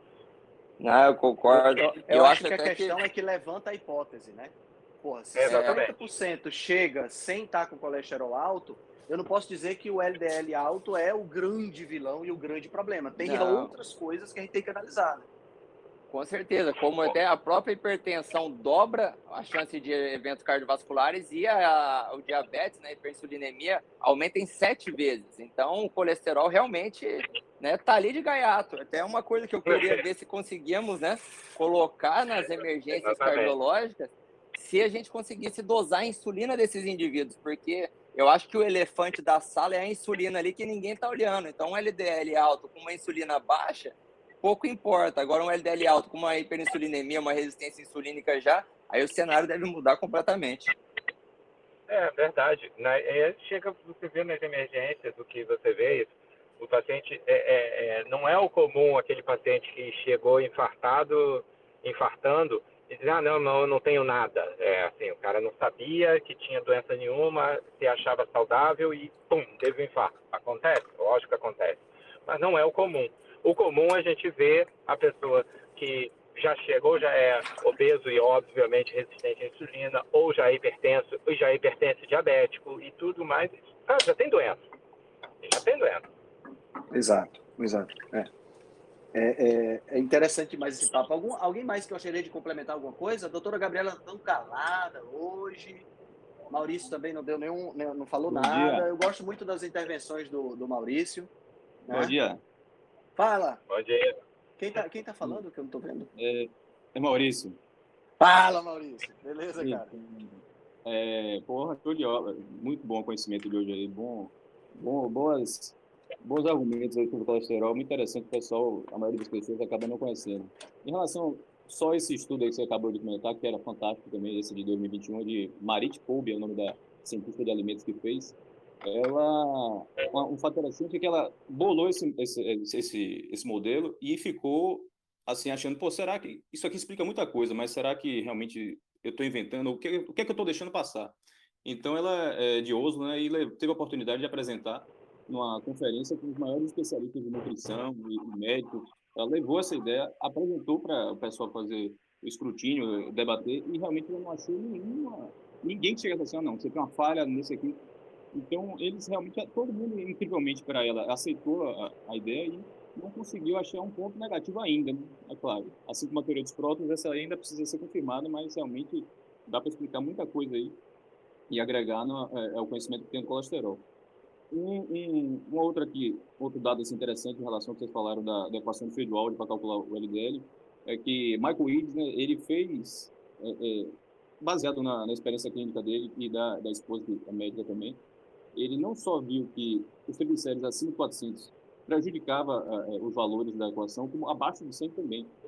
E isso porque, quando o Friedwald fez a equação dele, ele, a maioria dos pacientes esmagadora ficava entre 150 e 250 miligramas de LDL. Então, beleza, essa, nessa, nessa faixa funciona muito bem. Mas acima de 400 e, e abaixo de 100, inclusive tem um, um assim, que pegou um caso desse aí, já não, realmente a, a discrepância era, era, muito grande. Em relação às estatísticas, da, da, última vez que eu acompanhei aqui, em 2017 foi feita a meta-análise de, todos os ensaios clínicos randomizados de é, é, medicações para baixar o colesterol, se eu não me engano, estava em 44 o número de ensaios clínicos randomizados com falha, ou seja, nenhum conseguiu realmente é, é, comprovar que aumentasse a, a, a longevidade, né? ou seja, evitasse mortalidade, tomando essas estatísticas. Então, dos 44, todos ensaios clínicos, todos falharam. Com certeza, de 2017 para cá, isso aí já deve ter até aumentado. Aí, pois é, então, é, isso é, isso é interessante, viu, Maurício? Eu gostei muito dessa, dessa, desse dado. Tem a tabela lá com o nome de todos os estudos, tudo, qual foi o medicamento testado, não sei o que, realmente todos é, é, falharam. Em relação aqui, é, é só a, a, a, quantidade de estudos que tem realmente com colesterol, acho que a hipótese mais testada de todos é, é, incrível, mas tem alguns, alguns aqui, só vou citar alguns existem que comprovam dados que a gente já sabe, e a gente pontua aí na, na conversa, que o colesterol do ovo não tem problema nenhum, inclusive tem um estudo de um homem de 88 anos que comia 25 ovos por dia, se esse, esse estudo, e o perfil dele lipídico era excelente.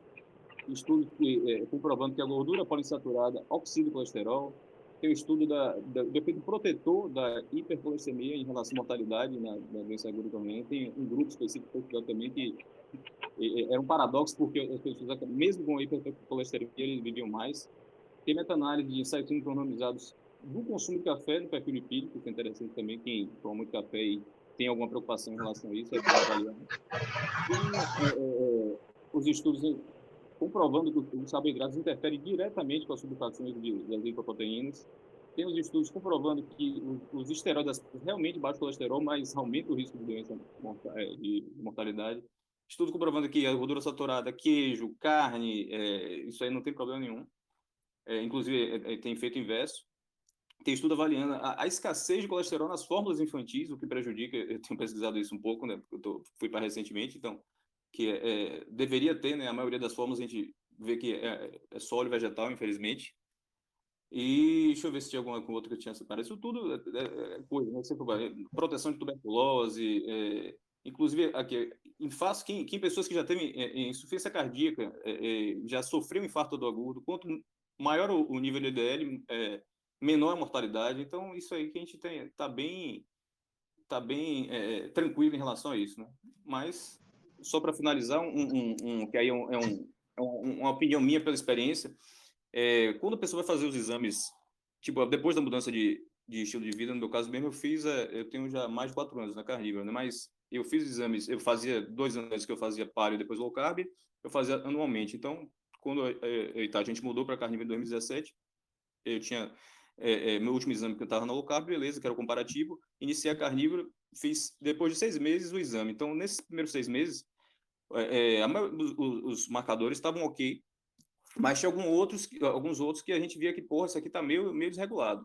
E não tivesse ruim, mas você via que estava um perfil alterado. Mas o, o que, que gente interpretou na época e depois se comprovou, quando eu repeti de 18 meses, que aí tudo estabilizou. Então, o que eu quero dizer é que eu acho que, mesmo seis meses, talvez é, vai depender de cada um, é, é, tem que ter o tempo de adaptação do corpo, né? Que você estava seguindo a linha, o corpo estava metabolizando certos é, substratos de uma forma e você mudou depois totalmente, às vezes de forma drástica, e aí pode demorar um pouco para poder engatar e aí depois voltar para o prumo. Então, é, eu percebi isso. De seis meses estava realmente algumas coisas, falei, ó, oh, isso aqui tá, a gente precisa avaliar tudo. Mas quando eu repeti 18 meses, eu já vi que estava tudo estabilizado, então, é coisa, não para ignorar, mas para acompanhar é, depois para ver se realmente não vai voltar. Se não voltar aí, tem que investigar, mas pode ser que ainda não tenha dado tempo para o corpo é, entrar em tudo.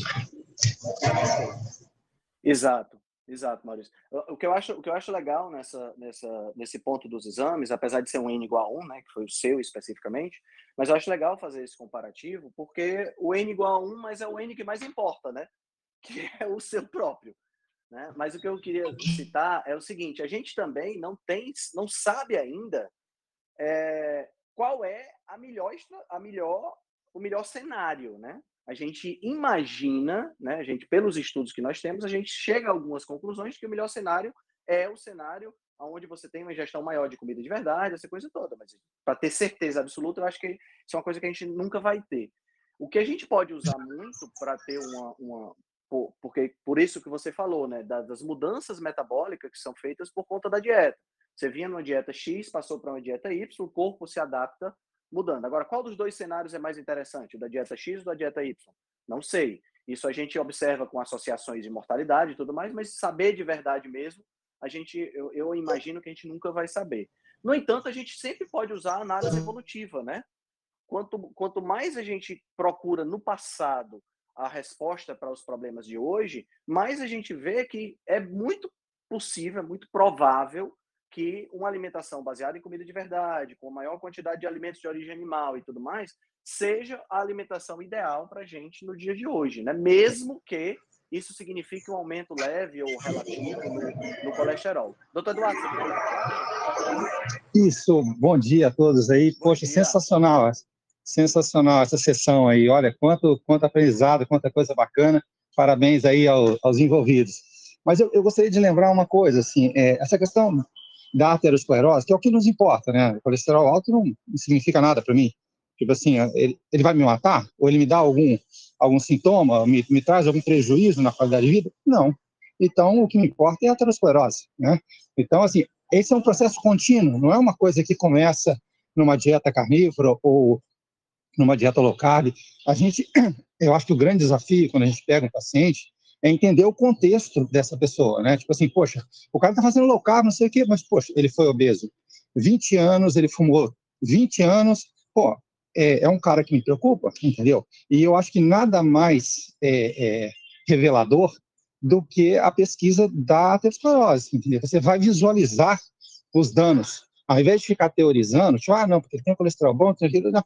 poxa, eu vou dar uma olhadinha aqui nas carotes, de repente vou fazer um esporte de cálcio, fazer um outro exame de imagem, e, poxa, eu vou ver um processo avançado, um processo bastante evoluído. Poxa, não importa que ele tenha mudado de dieta, que bom que ele mudou, que eu espero com isso paralisar o processo, ou pelo menos reduzi-lo, ou, enfim, desacelerá-lo.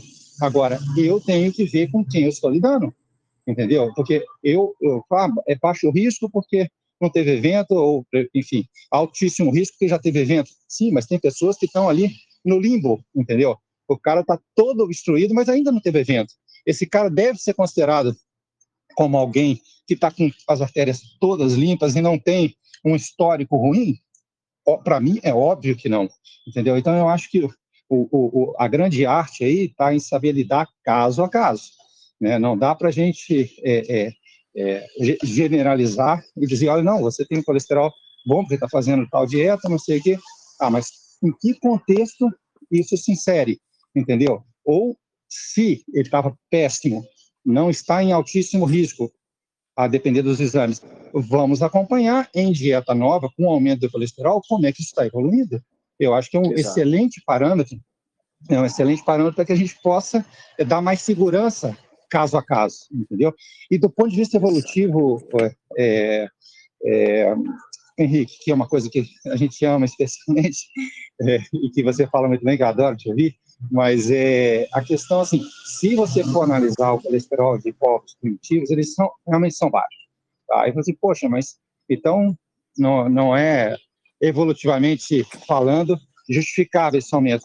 Eu entendo que a maioria desses povos vive em restrição, né? É, a sua grande sim, maioria da, sim, sim. Do, do, ano, né? Então, assim, é, eu acho que não tem como você ter um colesterol elevado comendo muito pouco, magro, é, eventualmente comendo um pouco de forma mais abundante na natureza.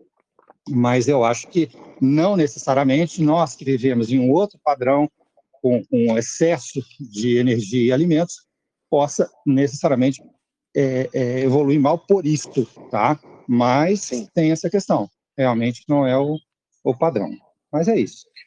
Tá boa, bom? boa. E, e, assim, eu, eu, não vou falar muitas outras coisas, assim, falou da, da, da resistência insulínica, isso, enfim, falaram muito bem, eu acho que não vou ficar aqui repetindo o que já foi dito, tá bom? Um abraço a todos aí. Deixa eu, Henrique, Ricardo, deixa eu só.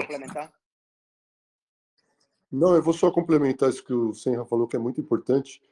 É que hoje em dia você pega aí um paciente com colesterol mais alto, você não precisa ficar adivinhando se o paciente está tendo problema ou não, né? Porque a gente tem meios de, de verificar se ele tem aterosclerose ou não, né? Então, isso que o Senra falou é, é primordial, né? A gente usa muito exames como o score de cálcio coronário hoje em dia para saber se a pessoa vai ou não precisar de alguma medicação. Então, é, a, a, estatina, né? Quando a gente fala em eficácia de estatina, os estudos que avaliaram com o score de cálcio, isso daí ficou bastante claro. Pessoas que tinham score de cálcio coronariano elevado, né, acima de 100, 400, principalmente acima de 400, que significa que a pessoa já tem uma carga de aterosclerose grande. Quando você dava estatina, você diminuía bastante os desfechos clínicos a, é, nos estudos que acompanharam durante 10 anos, etc. Então, para quem já tem a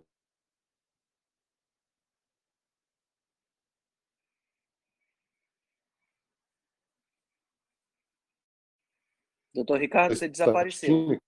Que aí é. Deu uma desaparecida. Você parou em pessoas que já têm, aí parou a. Eu acho que você estava cortando a sua, sua transmissão. Isso aí que o. Que os... Tá cortando muito, Ricardo. Acho que a, internet deu uma, uma quebrada por aí. A gente quase não consegue te entender. Opa! É, tá cortando bastante. Enquanto Cortou? você tenta ajustar. Veja Cortou aí, onde? Ricardo. Fala é, não, agora. Pessoas que já têm aterosclerose, que é prevenção secundária, então aí o uso da estatina não tem muita discussão. Né? Então, é... Oi? Oi, Melhorou? continuar. Melhorou, Melhorou, mais ou menos, mas, mas pelo menos dá para te entender. Melhorou alguma coisa? Melhorou não? Melhorou, melhorou sim. É, alguma coisa aqui no, do, da, do Wi-Fi. Não, é, é então assim, a, você avaliar se o paciente tem de fato aterosclerose com exames de imagem é fundamental para decidir se vai precisar usar medicação ou não. Então, isso daí é, é, é só para a gente saber que assim, a estatina funciona quando a pessoa tem aterosclerose de fato, não tem muita dúvida.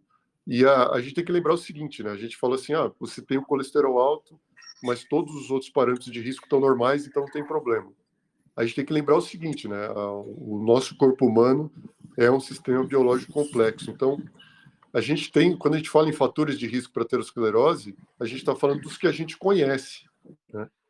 Então, tabagismo, hipertensão, diabetes, resistência à insulina, síndrome metabólica, esses são os fatores que a gente conhece, mas cada dia a gente está descobrindo coisas novas. Então, às vezes a gente pega um paciente, eu já peguei pacientes com história que não tinham nada, não tinha nenhum fator de risco identificável, e ele tinha aterosclerose. Por quê?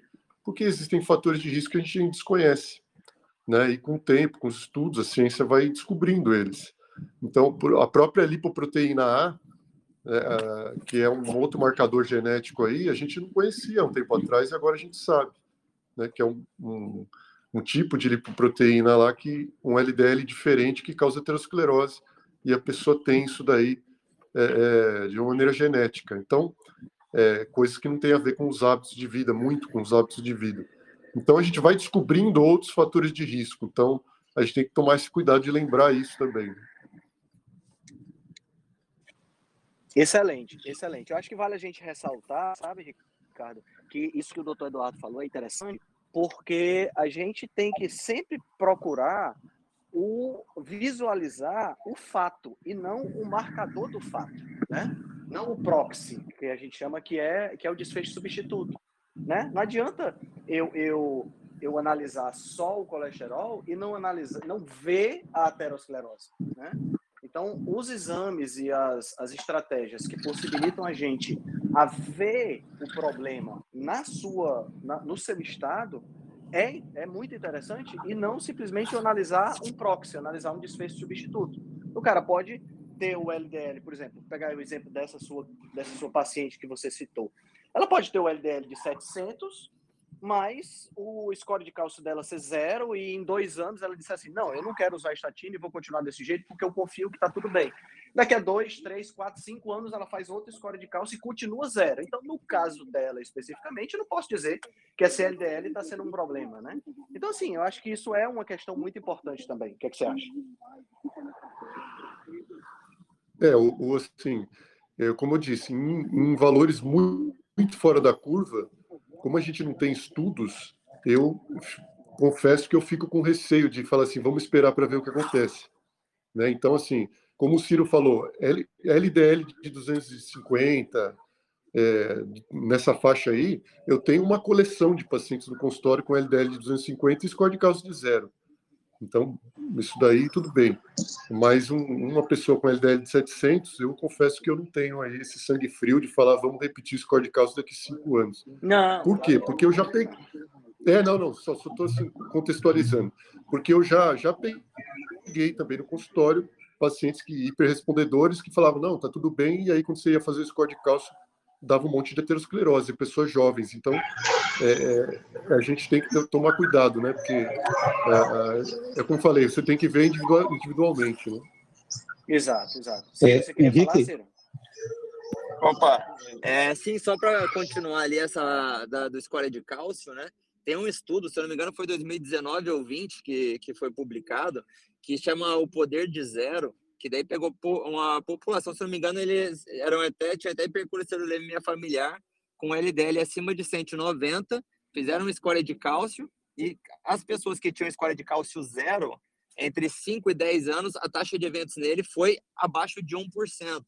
Então, assim, né, para ver como é importante a gente realmente fazer essa pesquisa nas pessoas que a gente que tem um LDL acima de 190, mas como o Ricardo falou muito bem, é, um, um LDL de 700, eu não ficaria confortável. Não digo que eu precisaria tratar ou que mudar completamente a, a, a estratégia que, a, que essa paciente está fazendo, mas, como o Alex também falou, eu deveria investigar bem ela para saber o que está causando isso, porque realmente é muito discrepante, né? É verdade, verdade. Doutor Eduardo. Henrique, então, é, não, eu só gostaria de lembrar que assim, o score de cálcio, como o próprio nome diz, ele vê a quantidade de cálcio nas artérias. E o processo de aterosclerose, ele não começa com essa calcificação, esse é um processo final. Então, nada uhum. impede que você tenha placas de gordura ainda não calcificadas. Então, assim, o score de cálcio simples por tomografia, sem contraste, talvez não seja o exame ideal numa paciente como essa que o Ricardo sugeriu, de 700. Talvez eu vou repetir daqui a cinco anos primeiro, repetiria num, num período mais curto, como você mesmo falou, e talvez não fizesse pura e simplesmente a tomografia. Talvez usasse um contraste para ter um pouco mais de tranquilidade. Mas, sem dúvida, nunca tive nenhum caso como esse e meu, meu, eu ficaria de cabelo em pé diante de uma situação dessa, sim, né? Sim, e, claro, e claro, e, é, e claro, assim, é, é, muito importante que isso seja dito também. Gente, é, a medicina não se faz hoje com é, decisões do médico especificamente. Né? Nós temos que compartilhar a, a, a, a, decisão. Né? Por exemplo, olha, tudo leva a crer que você, por causa do perfil do seu LDL, por causa dos exames de imagem, por causa da sua alimentação, porque você desinflamou, porque você emagreceu, que está que tá fazendo exercício, que você está bem protegida. Agora, eu não posso lhe garantir um resultado, entendeu? É uma decisão que você tem que assumir comigo. É, se você quer tomar, não precisamos nem discutir, não precisamos perder tempo aqui. Se você não quer tomar, eu estou argumentando, mas você tem que me ajudar nessa decisão. Exatamente. E que, exatamente. E, que, e, que isso, e que isso fique registrado no prontuário, porque uma vez que o paciente morre, ninguém vai saber do que vocês conversaram, entendeu? E aí uhum. vai que pega um familiar de, de má fé e o outro cardiologista fala no, no ouvido dela, não, mas porque ele tratou, não sei o quê. Pô, peraí, eu falei com ela, eu falei dos riscos, eu tenho esses exames que me davam um pouco mais de segurança, mas infelizmente aconteceu. Vai fazer o quê? É um risco, né? A gente pode morrer de diversas outras causas. Então, eu, eu entendo que a gente tem que argumentar, né, sem direcionar e deixar o paciente nos ajudar. Porque que, claro. que, que, ajuda melhor que eu possa ter de alguém que está diretamente interessado no, no assunto. Né? Eu acho que isso Verdade. precisa ficar claro Perfeito. também. Perfeito. É, Galera, a gente já está tá chegando em oito horas. Fala, Maurício. É, só para botar uma informação aí. No caso, minha mãe está com 78 anos, ela fez o, o score de cálcio, se não me engano, acho que foi ano passado, e ela segue low carb né, desde 2016. É, mas, enfim, colesterol total dela 734, HDL 79,8, LDL 633 e score de cálcio deu zero também, né? Isso junto com a gente, só que junto com isso aí teve mais outros 100 exames, literalmente, que é aquele exame ortomolecular de tudo, proteína C reativa, enfim, tem é, as, a, a polipoproteínas, tem um, um contexto gigantesco nesse. Então a gente não, não vai provavelmente vai, vem acompanhando, ela faz o check-up todo ano, mas tá aí é um cenário que conseguiu dar zero, mas pelo menos é, os outros indicadores também não tem nada assim que assim, leve até a preocupação. Claro que, é como a gente bem, bem falou, tem que analisar o contexto geral, mas nesse caso aqui, claramente é possível dar zero. Agora, se vai investigar a partir de zero, bom, é um zero realmente que é, é, é positivo, realmente, eu acho que se fizer só o panelo lipídico e o score de cálcio, aí não diz muita coisa. Né? Tem que ver como é que está os hábitos de vida, alimentação e, e, e o contexto no, no, geral. Perfeito, perfeito. Galera, Posso? chegando aqui a, chegando aqui. Oi, Gabriela.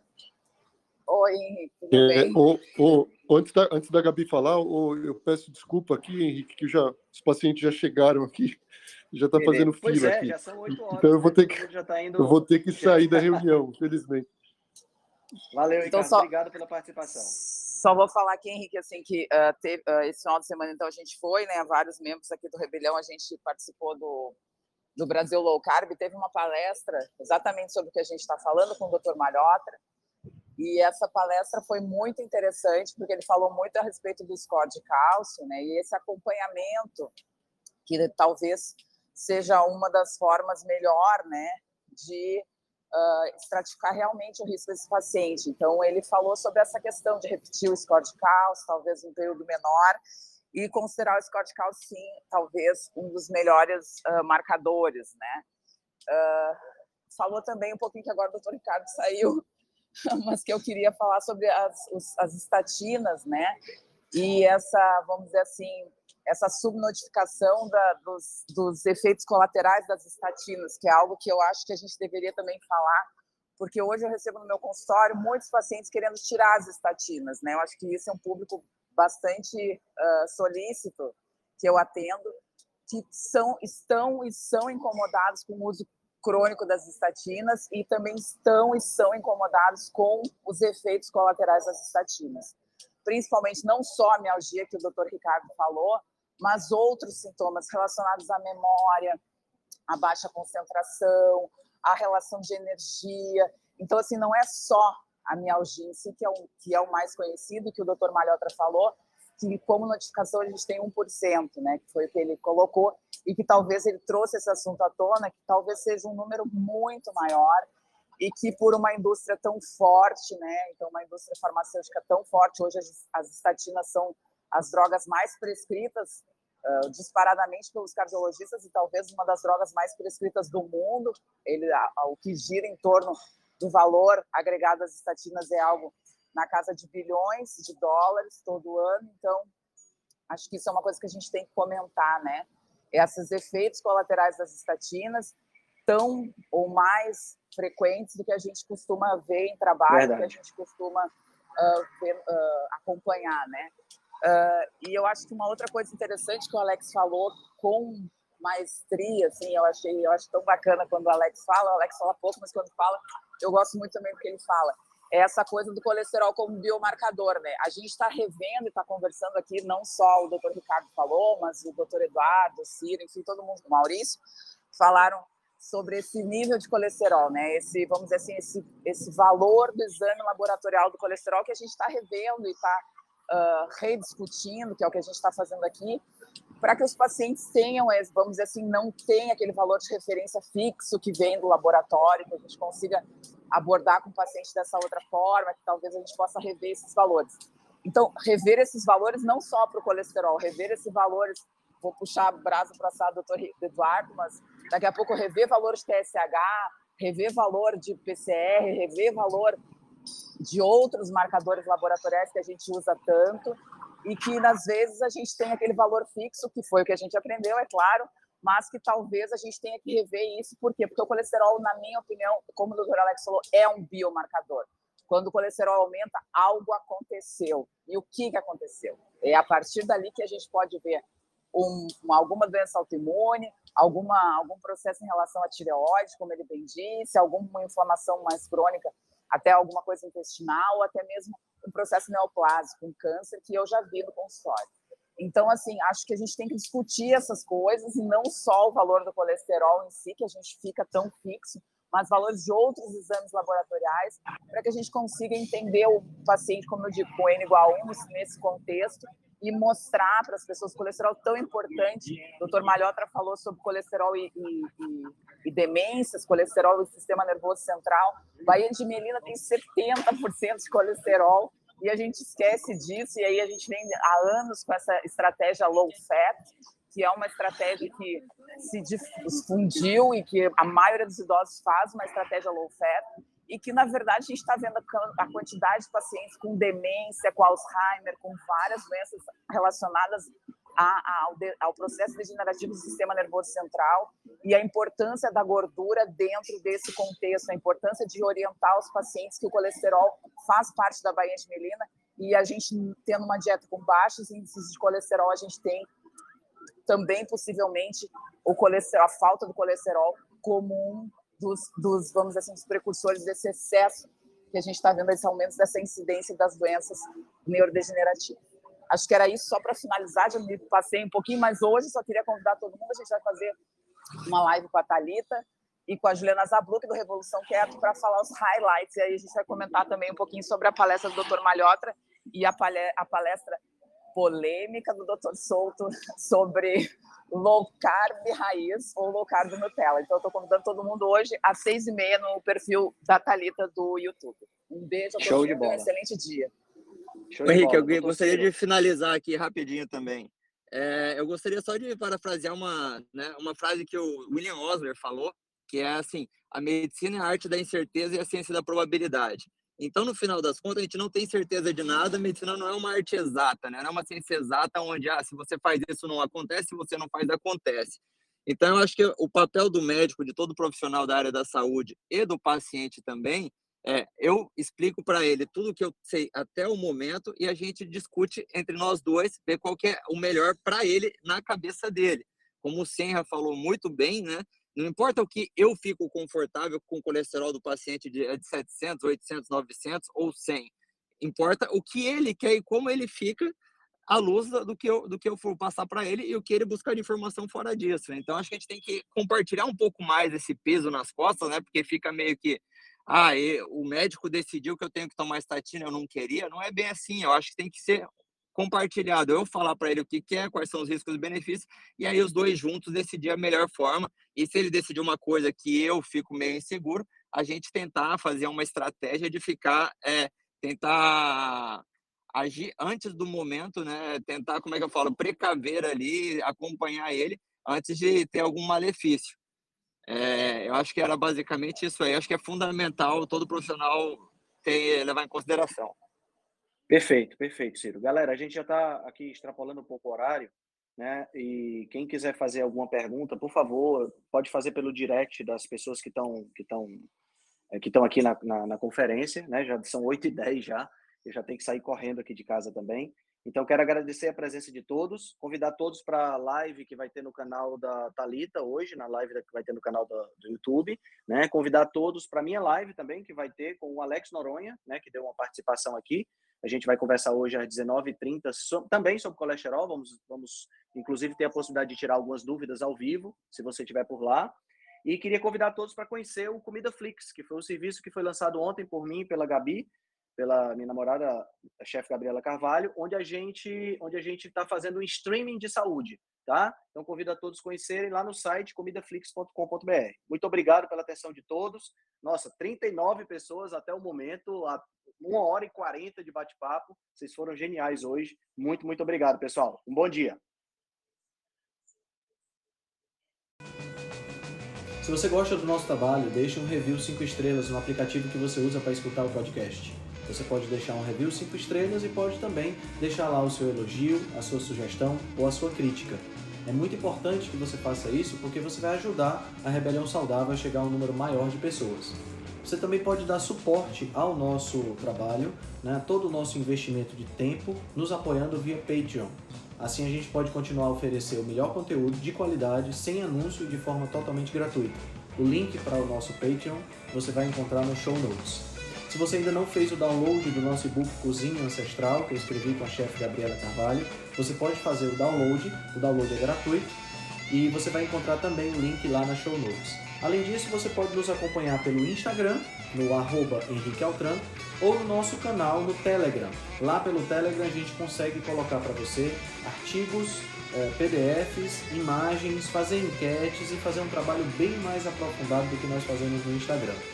Então você pode acessar o nosso grupo no Telegram com o link que está nas show notes, ou então você procura lá por Rebelião Saudável. Nós temos também um canal no YouTube e um canal no IGTV, onde todos os vídeos das lives e os vídeos dos podcasts são gravados e você pode assistir na, no conforto da sua casa. Eu agradeço demais a atenção de vocês e espero que a gente se encontre no próximo podcast.